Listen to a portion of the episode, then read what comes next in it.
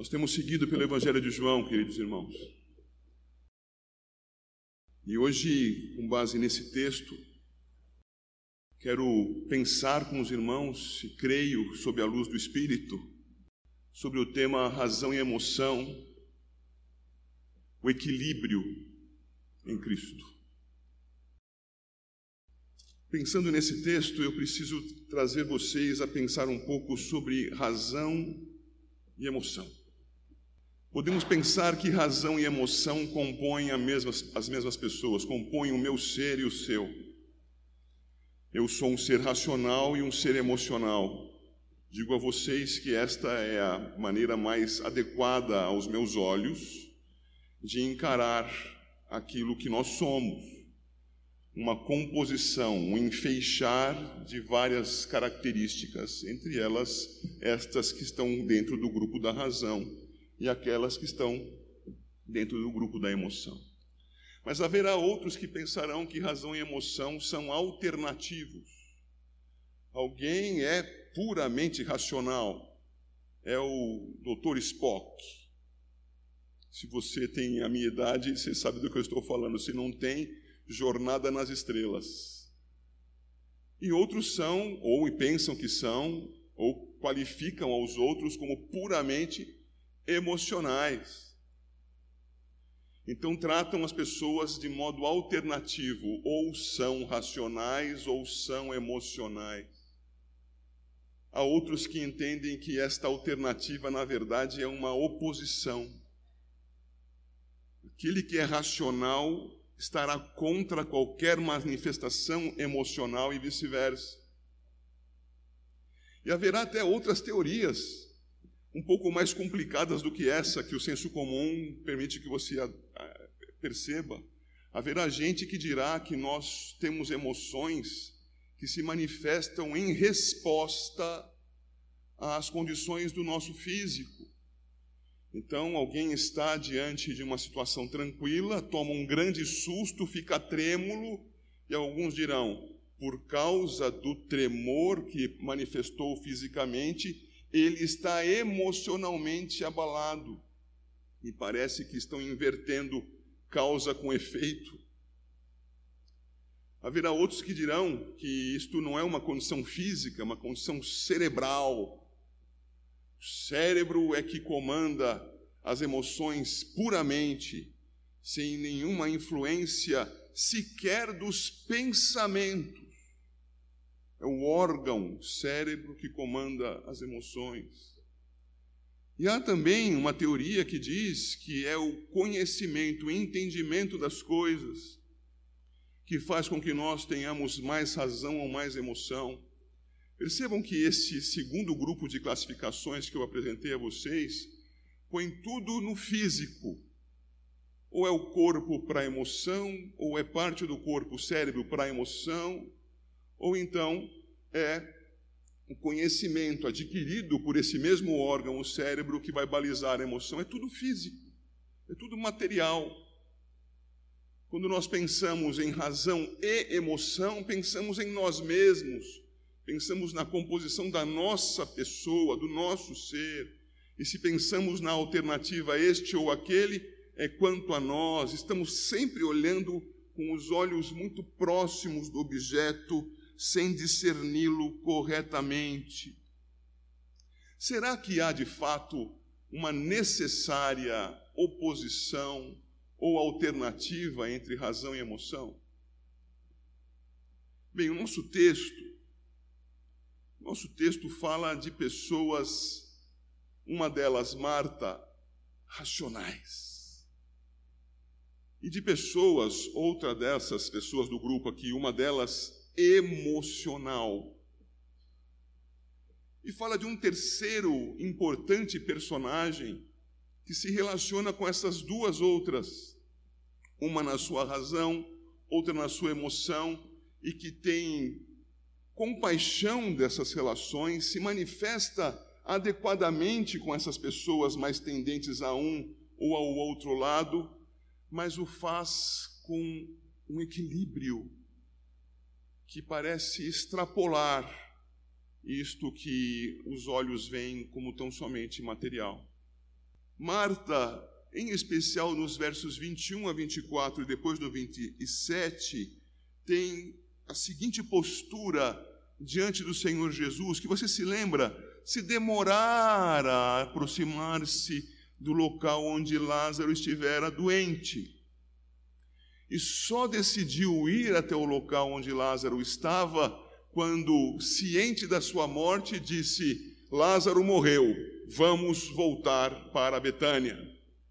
Ele então se aproxima e chega, 17, chegando Jesus. E então Marta deixa a sua irmã Maria, você veja isso no versículo 20, e no 21, disse, pois, Marta, disse a Jesus: Senhor, se estiveras aqui, não teria morrido meu irmão. Mas também sei mas também sei que mesmo agora tudo quanto pedires a Deus, Deus te concederá. Eu salto 23 e vou ao 24 e leio: Eu sei, replicou Marta, que ele há de ressurgir na ressurreição no último dia. E então nós temos no 25 e no 26 o Senhor Jesus declarando a palavra de salvação eu sou a ressurreição e a vida. E pergunta a ela, como última palavra do versículo 26, crês isso, Marta? E Marta responde: Sim, Senhor. Respondeu ela: Eu tenho crido que tu és o Cristo, o Filho de Deus que devia vir ao mundo. O que é isso tudo na boca de Marta, irmãos? Isto tudo é um convencimento intelectual, cognitivo, ela entendeu, ela sabe quem ele é, mas a declaração de fé de Marta ainda é uma declaração vazia. E por que eu digo que ela é vazia? Porque o Senhor, depois de falar com Maria e de voltar-se até o local onde Lázaro estava sepultado, veja o verso 39, chega até próximo do sepulcro e ordena: tirai a pedra. E a crente, racionalmente crente, Marta, vai dizer o quê? Senhor, já cheira mal, já é de quatro dias. Percebam, por favor, que a racionalidade de Marta, uma razão tão importante, tão necessária, não era acompanhada de algo essencial à vida cristã, que é crer em Jesus Cristo, o que inclui o aspecto espiritual. Sei quem Ele é, creio nele intelectualmente e vivo como se Ele fosse tão somente um dentre nós, como se o mundo fosse apenas este universo horizontal para o qual eu olho agora. É verdade, isto também é crer. Mas também é crer quando, ao atravessar uma avenida, você olha para os dois lados, vê aquele carro lá distante, escuta de longe aquele barulho do seu motor, identifica que ele não está tão depressa assim e ousa, ainda que no farol vermelho para o pedestre, colocar o pé na rua. Você raciocinou para chegar a essa conclusão e está atravessando a rua e pode chegar são e salvo do outro lado. E cadê Cristo nessa história? Estou me referindo então a um crer que Marta provavelmente teve em algum momento da sua vida mas que ela não expressou exatamente nesta narrativa aqui. Que quando ela disse que cria em Jesus, versículo 27, ela não cria em Jesus ao ponto de crer que ele de fato era a ressurreição e a vida. Porque quando ele ordenou que fosse retirada a pedra, deveria ter passado pela cabeça. É agora que ele ressuscita o meu irmão, perdão. É agora que ele ressuscita o meu irmão. Mas não, Senhor, pensemos juntos aqui, Senhor. Veja bem, o Senhor demorou para chegar, já faz quatro dias que ele morreu, cheira mal. Racional. mas não espiritual. Ser racional impede de ser espiritual? Não. Mas ser espiritual qualifica o ser racional. Qualifica. Porque o homem natural não discerne as coisas de Deus. Mas o espiritual, sim. 1 aos Coríntios, capítulo 2. Agora vejamos um pouco da personagem ou da pessoa registrada no texto, Maria. Maria tem poucas palavras registradas aqui, e você poderá perceber que as palavras que ela diz são muito parecidas, para não dizer iguais, às de Marta, para você perceber que palavras iguais não carregam as mesmas mensagens. Então, nós temos aqui o nosso texto, nos versículos 32 e 33, o seu primeiro ponto.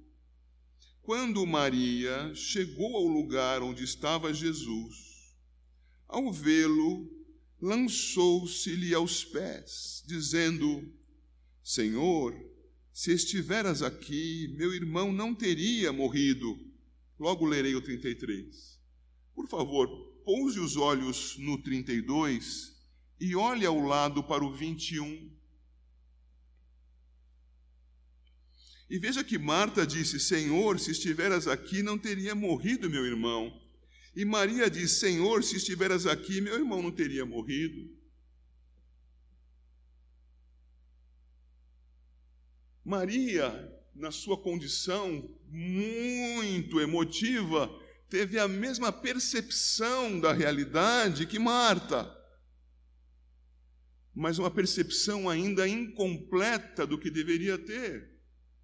Ela enxergava somente com os seus olhos tendentes às emoções, não enxergava nada racionalmente. E por que, que eu digo a vocês que não era racional a sua percepção? Porque o 33 começa Jesus vendo-a chorar, e paro por aqui. O ponto qual é? É que Maria, uma semita, mas também uma irmã de Lázaro, e dotada das suas características pessoais, juntando tudo isso, chorava a morte do seu irmão e já era o quarto dia e o fazia com certo vigor. O Senhor Jesus, certamente ao ver Marta, viu nela a tensão da dor da morte do seu irmão uma tensão que continha as emoções, porque era uma mulher racional. Mas Marta não, não retinha nada. Marta chorava. Posso lhes dizer que, como semita que era, chorava compulsivamente. É bem provável que as palavras que tenha dito, estão registradas no verso 32, tenham sido ditas pausadamente sofregamente, com aquelas respirações profundas do choro: Senhor, se estiveras aqui, meu irmão não teria morrido. E o Senhor então se emociona com a emoção de Maria, e com ela, verso 35, chora. Para Marta, o Senhor Jesus respondeu: racionalmente. Com Maria, por compaixão, ele também se emociona e chora com ela.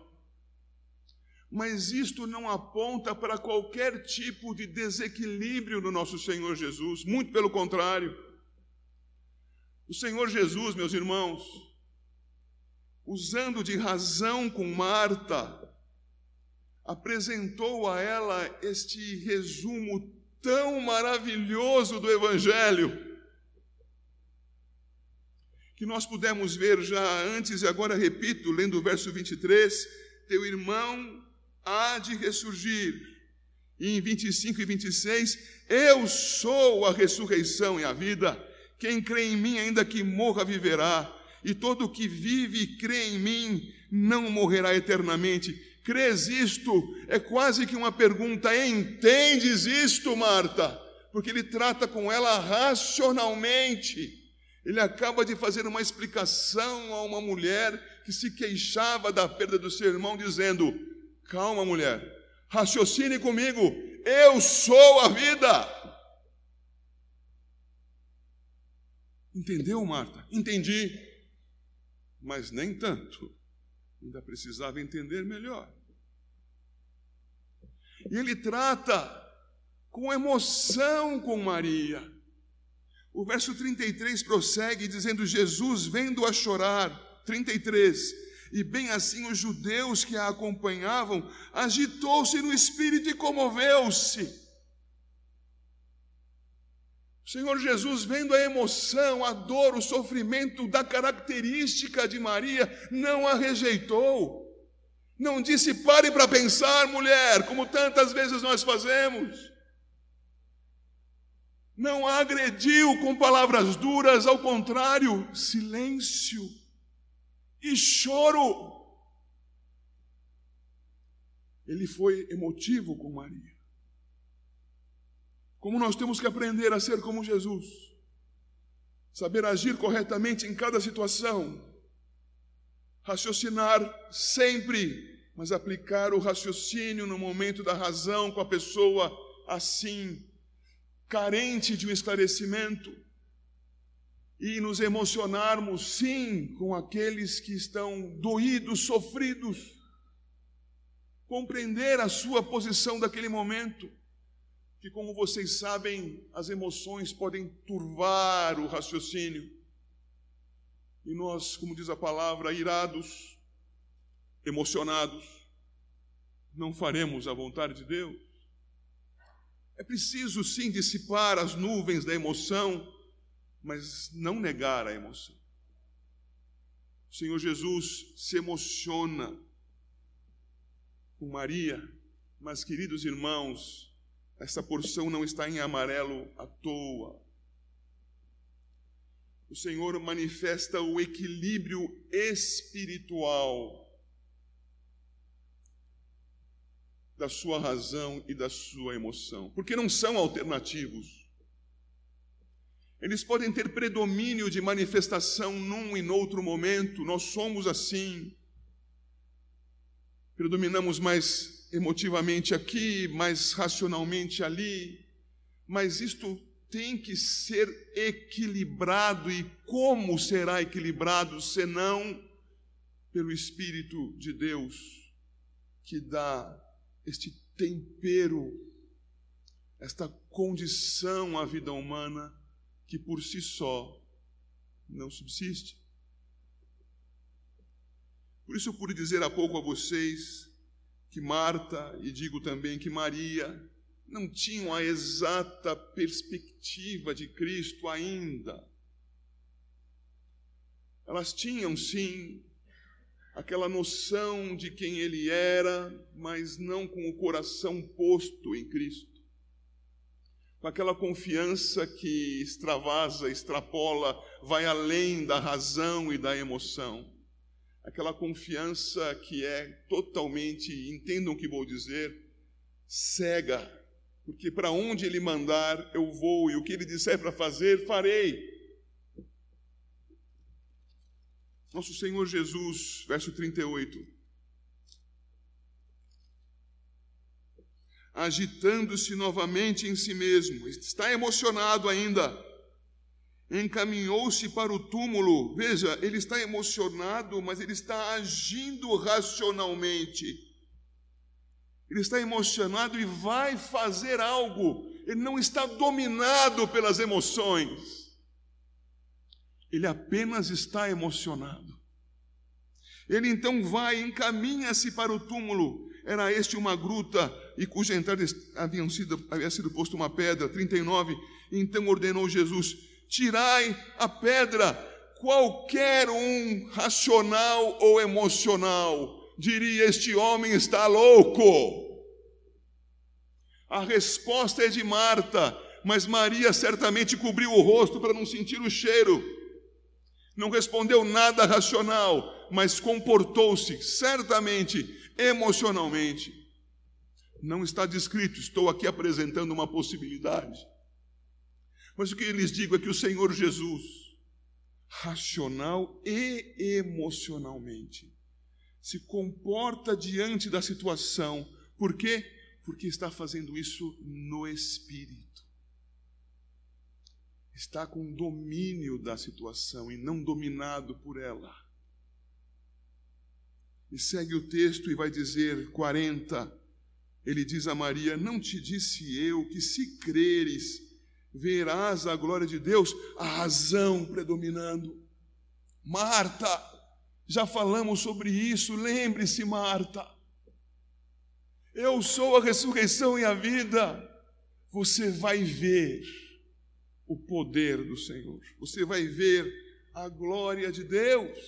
E ainda tiraram então a pedra. E Jesus, levantando os olhos para o céu, disse: Pai, graças te dou porque me ouviste. Aliás, eu sabia que sempre me ouves. Por favor, pare um instante aqui e volte-se às palavras de Marta, lá nos versículos 22 e 24. Marta está dizendo para Jesus que ela sabe que é diferente dos demais, mas que está diante dos seus olhos, a quem ela ainda não discerne perfeitamente. Ela está dizendo para Jesus: Eu sei que se o Senhor pedir alguma coisa, Deus vai te ouvir. No 24, eu sei que ele há de ressurgir na ressurreição dos mortos. Ela está dizendo alguma coisa no aspecto, sim, natural confiando na religiosidade que tinha aprendido com seus pais. Mas e o eu sei de Jesus? É manifesto a quem? Veja o texto no 42 novamente. Ele agradece ao Pai por ter sido ouvido e diz: Eu sabia que sempre me ouves. É uma relação espiritual. Nesta relação é que o Senhor tem o seu equilíbrio o Senhor Jesus, totalmente homem, totalmente cheio do Espírito, Ele é o Cristo, perfeitamente equilibrado, razão e emoção, se comporta e decide e resolve a questão.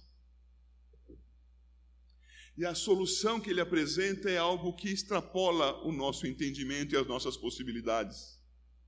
Porque ele vai e diz, 43, Lázaro vem para fora, e Lázaro sai. É claro, ele precisa ainda ser desvencilhado das suas ataduras, e já comentamos sobre isso outro dia. É preciso que ele, vivo, vivificado por Cristo, ainda seja liberto daquilo que era próprio ao morto as ataduras. Assim como nós temos que ser libertos daquilo que marca a nossa morte espiritual e caminharmos em santificação dia a dia diante do Senhor, livrando-nos, por graça, das nossas ataduras de morte. Mas o Senhor agiu com emoção? Certamente. Com razão? É claro que sim.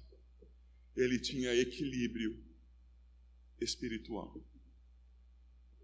Logo, trazendo de volta aquilo que nós tivemos na introdução, tão simplesmente apresentado para os irmãos, sim, nós temos razão e nós temos emoção. Não podemos tratar estes aspectos da nossa vida como se estivessem em conflito ou como se fossem alternativos. Nós somos assim. E por que é que nós nos desequilibramos? Eu digo com base nas Escrituras e por experiência própria. Porque pecamos, porque rejeitamos a submissão ao nosso Deus, porque agimos como se estivéssemos autossuficientes. Isto está sob meu controle, raciocinamos, e entramos na demanda e perdemos a razão, não é assim que nós dizemos? Ele perdeu a razão porque fica tão somente emotivo. E aqueles que vivem circunspectos, contidos, amarrados, tensos, rejeitando a possibilidade da emoção, morrem aos 40 anos de um infarto do miocárdio ou de um derrame cerebral. Porque não é espiritual. Estão se matando um pouco a cada dia. Queridos, busquemos a Deus. Busquemos nele o equilíbrio dele. Confessemos os nossos pecados. Senhor, eu me vejo mais deste jeito do que daquele. Senhor, concede-me o equilíbrio. Pelo poder do teu espírito, faz-me um homem, faz-me uma mulher, um adolescente, uma criança espiritual, para que eu viva na tua presença e te honre em todas as situações. E nós vamos tropeçar no caminho? Ah, se vamos tropeçar no caminho. Mas que pela graça de Deus, com o discernimento do Espírito, nos arrependamos dos nossos pecados, dos nossos desvios e arrependidos confessemos os nossos pecados acertemos a nossa vida com as pessoas a quem ofendemos, com quem fomos muito racionais, ou com quem fomos muito emocionais, e nesse desequilíbrio não fomos espirituais, e no poder do Senhor, então, transformados pelo Senhor. Vivamos de modo a sanear este mundo em que o Senhor nos colocou em testemunho do santo nome do nosso Deus. Que o Senhor te abençoe, em nome do Senhor Jesus. Amém.